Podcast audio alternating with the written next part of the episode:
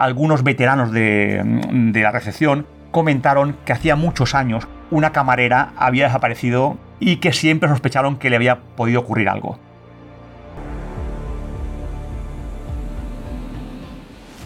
Fue un caso muy llamativo porque cuando apareció el cadáver no se tenía ningún indicio de que había ocurrido.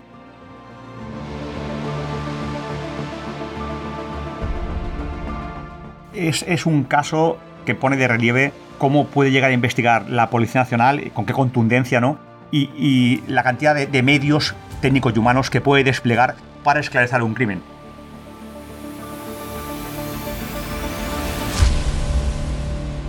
Crónica Negra, los sucesos que estremecieron Mallorca. Con Javier Jiménez y Julio Bastida. Hoy les contamos la historia de María Dolores Santiago, la mujer emparedada durante 29 años en su hotel de Mallorca por su amante Pep. En 2006 la Policía Nacional esclareció la desaparición de una empleada de un hotel de la Boranova que fue enterrada en el sótano del edificio por Pep, el que era su amante.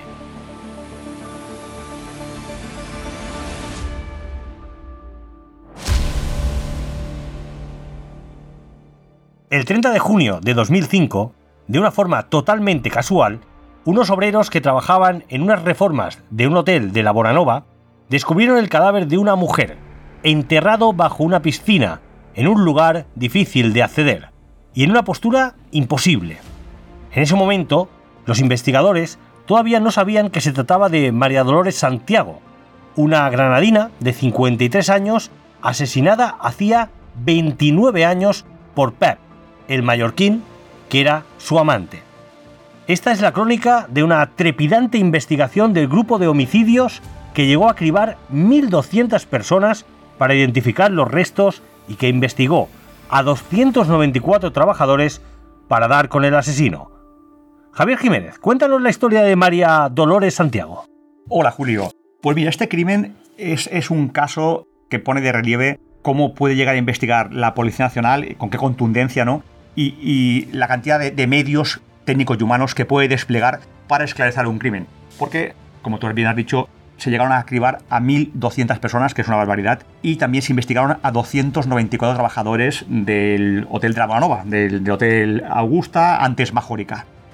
Fue un caso muy llamativo porque cuando apareció el cadáver no se tenía ningún indicio de que había ocurrido. Eh, lo que poco después, investigando en el mismo hotel, algunos veteranos de, la recepción comentaron que hacía muchos años, casi 30, una camarera había desaparecido, casi se había esfumado de, forma muy extraña, ¿no? Y que siempre sospecharon que le había podido ocurrir algo.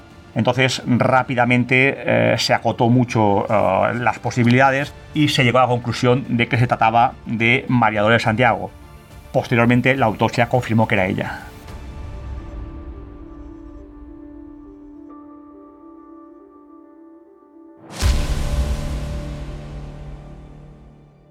Una fecha importante es el 11 de enero del año 1977, porque las cosas se torcieron para siempre. La relación secreta se estaba rompiendo. María Dolores no aguantaba más que su novio no dejara a su mujer y le dio un ultimátum. ¿Qué pasó ahí?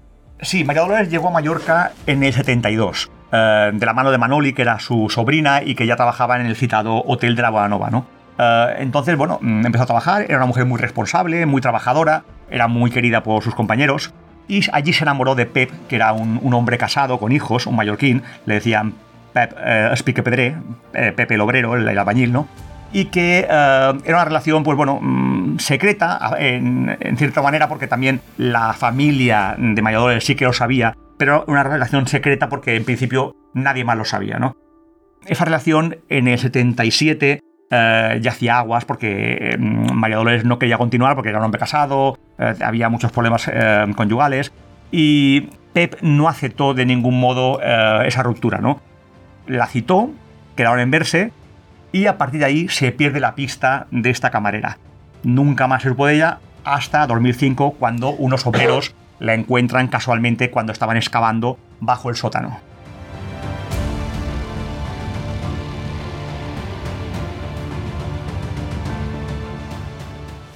Javi, ¿qué sospecha la policía? ¿Qué pasó? ¿Qué hizo? Bueno, aquí la clave es que en ese sótano que está justo debajo de la piscina del hotel, solo tenían acceso en aquella época, en los años 70, Pep y María Dolores. No, nadie más podía entrar porque nadie más tenía las llaves.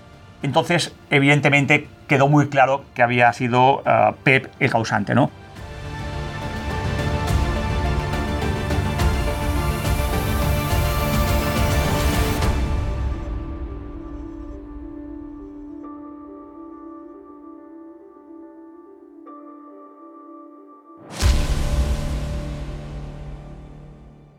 La policía sospecha o tiene prácticamente la seguridad de que se citaron allí, hubo una discusión muy fuerte, hubo una agresión también muy contundente porque ya el, cadáver presentaba fractura craneal, fractura de costillas, es decir, le dio una paliza de muerte y la enterró eh, a poca profundidad porque no tenía medios para hacerlo de otra forma y al lado colocó las ropas y bueno, las pertenencias que tenía ella, ¿no?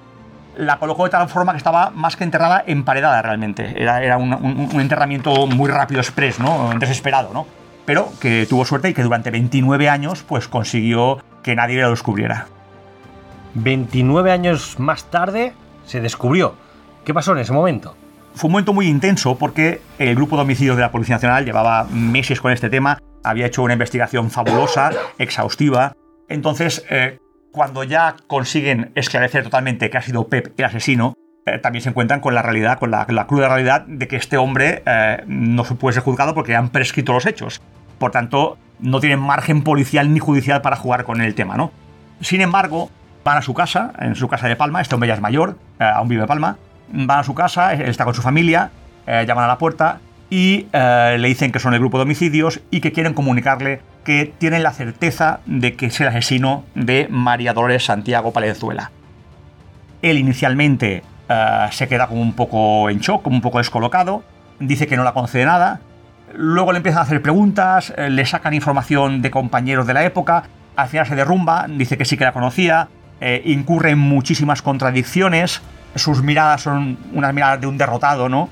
No llegó a confesar, pero la impresión que se llevó el grupo de homicidios que estuvo esa tarde con él en la casa es que el hombre pues sabía perfectamente que le habían descubierto y que su secreto pues se había ya conocido para siempre. Y que había prescrito y por tanto no, no pagó por ello. Sí, tristemente, pues judicialmente no llegó a pagar, pero al menos el caso eh, se llegó a esclarecer eh, desde el punto de vista policial y la familia de Pep ya sabe que, este hombre está acusado de un asesinato eh, terrible. Pues esta es la crónica de una trepidante investigación del grupo de homicidios que llegó a cribar 1.200 personas para identificar los restos y que investigó a 294 trabajadores para dar con el asesino, Pep el mallorquín.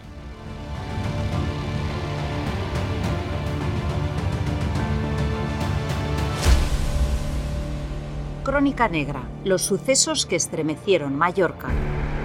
Un podcast de última hora editado por Ainhoa Sanso.